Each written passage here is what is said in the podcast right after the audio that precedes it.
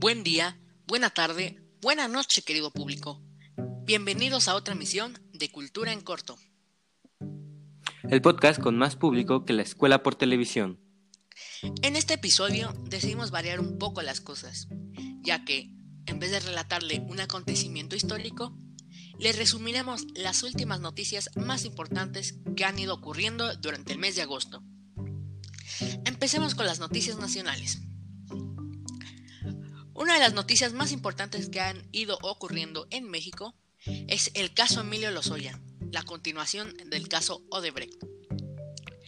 El caso Lozoya desató el mayor escándalo de corrupción de la historia, ya que en México nunca se había acusado a un expresidente, pero ahora tres son los señalados de corrupción por este caso.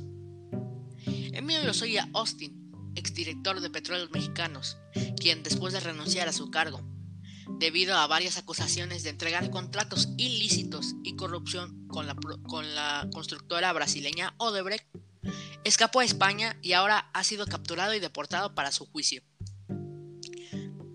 En vez de admitir todos los actos ilícitos que cometió, decidió señalar a sus cómplices. Este es el mayor escándalo de corrupción en la historia del país, pues involucra a tres expresidentes, gobernadores y varios legisladores. La denuncia de Emilio Lozoya fue presentada ante la Fiscalía General de la República y forma parte del juicio en contra de este exfuncionario.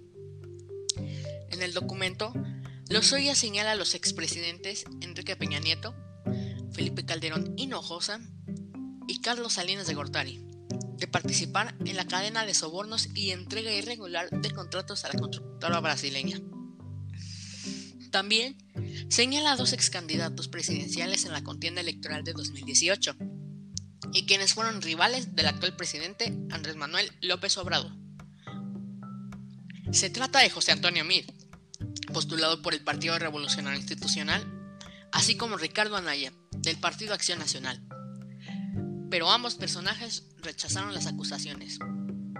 Ahora solo nos queda esperar ya que no se sabe si Emilio Lozoya va a terminar en la cárcel o va a ser multado gracias a su participación con la continuación del caso.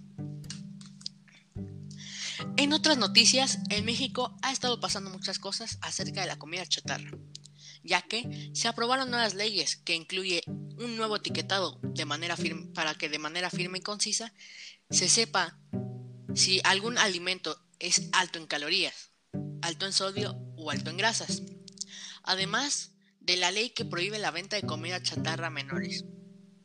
Ley que en Oaxaca no se está de acuerdo. Más de mil pequeños comerciantes de las tiendas de abarrotes y empresas de servicios de alimentos, bebidas, confitería, panificación y chocolatería de Oaxaca protestaron en el zócalo del centro histórico de esta ciudad para manifestar su rechazo a la prohibición comercial de alimentos y bebidas con alto contenido calórico a menores de 18 años, alertando que la medida puede derivar en la pérdida de miles de empleos. Cámaras empresariales como la Alianza Nacional de Pequeños Comerciantes, la Confederación Patronal de la República Mexicana, capítulo Oaxaca, la Asociación de Chocolateros del Estado y la Canaco Servitur solicitaron a Alejandro Murat, gobernador del estado, su intervención para construir un diálogo social público e incluyente con la participación de comerciantes, empresarios y académicos, en donde se busquen las mejores prácticas de convivencia que atiendan a la agenda de la salud de los oaxaqueños sin menosprecio a su actividad económica y comercial. Los representantes de la iniciativa privada anunciaron que lograron recolectar 35.000 firmas que presentaron ante la Consejería Jurídica Estatal para lograr el veto a las modificaciones hechas a la Ley de Derechos de Niñas, Niños y Adolescentes del Estado para restringir el consumo de comida con alto contenido calórico. Ahora pasemos a las noticias internacionales. Bien, en el este 2 de agosto se conmemoró los 76 años del levantamiento de Varsovia. La ceremonia fue presidida por el presidente Andrzej Duda y en la cual en los videos se pueden observar mares de banderas polacas ondeando, claro, con la gente con tapabocas para evitar contagios. Esta recuerda la batalla de la resistencia polaca contra los alemanes en la Europa ocupada durante la Segunda Guerra Mundial. Esta rebelión duró 63 días y en la cual murieron 180.000 personas junto a unos 18.000 insurgentes. Bien, también el 4 de agosto hubo una explosión en el puerto de Beirut, la capital. Esta afectó el puerto y sus inmediaciones y dejaron al menos 220 muertos, 7.000 heridos y varios desaparecidos. El director general de Seguridad General del Líbano, Abbas Ibrahim, declaró que la explosión principal estaba relacionada con aproximadamente 2.750 toneladas de nitrato de amonio que había sido confiscado por orden judicial a una embarcación en 2014. Se cree que la explosión tuvo efectos equivalentes a unas cientos de toneladas de TNT. Algunos de los daños que causó esto fue despojar edificios con estructura de acero de su revestimiento. Dentro del área del puerto, la explosión destruyó parte de la costa y dejó un cráter de 120 metros de diámetro y muchos testigos afirmaron que casas y edificios a 10 kilómetros de distancia sufrieron daños producto de la onda de choque, además de que el segundo silo más grande de la ciudad fue destruido, exacerbando así la hambruna causada por la epidemia de coronavirus y la crisis económica. Luego, en Hungría, prohíben a los diplomáticos teletrabajar durante la pandemia. El Ministerio de Exteriores de Hungría, Peter Esijarto, ha asegurado este miércoles que despedirá a todos aquellos diplomáticos que soliciten trabajar desde casa a causa de la pandemia de coronavirus.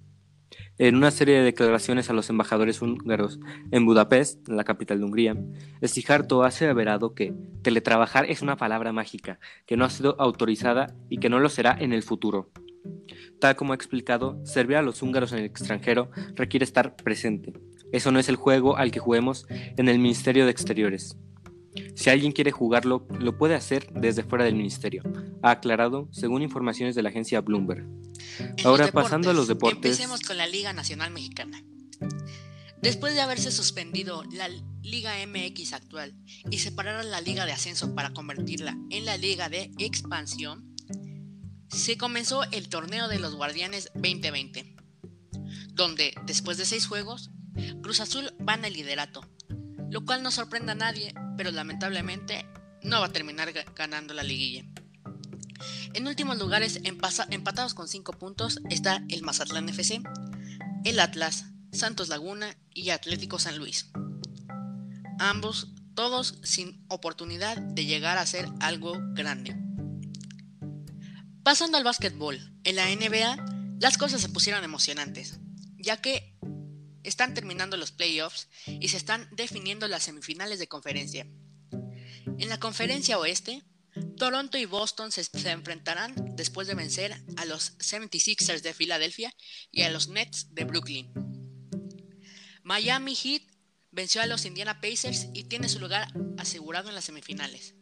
El único partido que se falta por jugar es el de Milwaukee Bucks contra Orlando Magic, donde Milwaukee tiene una diferencia de dos juegos. En la conferencia oeste las cosas están muy raras, ya que debido a la situación actual los partidos se han ido aplazando.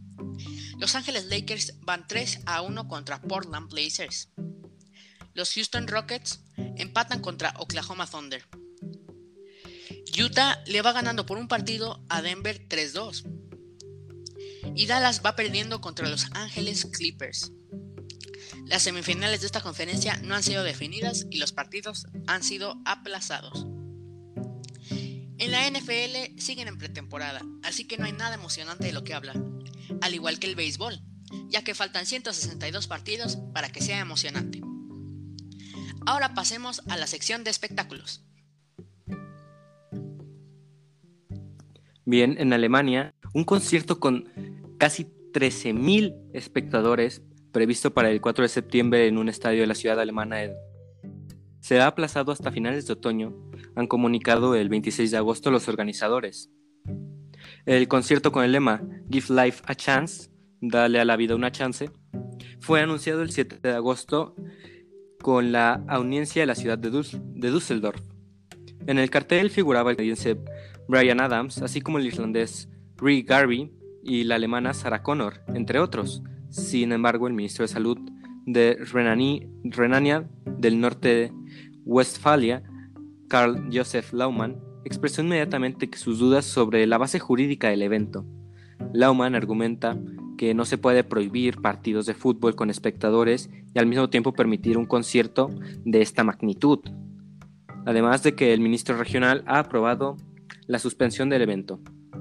En otras noticias un poco más acercado a nuestro país, los cines volverán a abrir, volvieron a abrir desde el 12 de agosto en la Ciudad de México, lo cual nos da pistas de una ya muy próxima cancelación de la cuarentena y que estemos tal vez, muy probablemente, muy cerca de que todo esto termine y podemos volver con nuestras vidas normales. Bueno, estas han sido todas las noticias por el día de hoy. Esperemos que esta nueva sección les haya gustado. No les olviden seguirlos en nuestras redes sociales, Cultura en Corto en Instagram y nuestro correo es culturaencorto.gmail.com. ¿Algo más que quieras agregar, Ángel? Rubén, no tengo nada más que agregar. Bueno, pues ha sido un gusto comentar las últimas noticias y nos vemos en una próxima emisión de Cultura en Corto.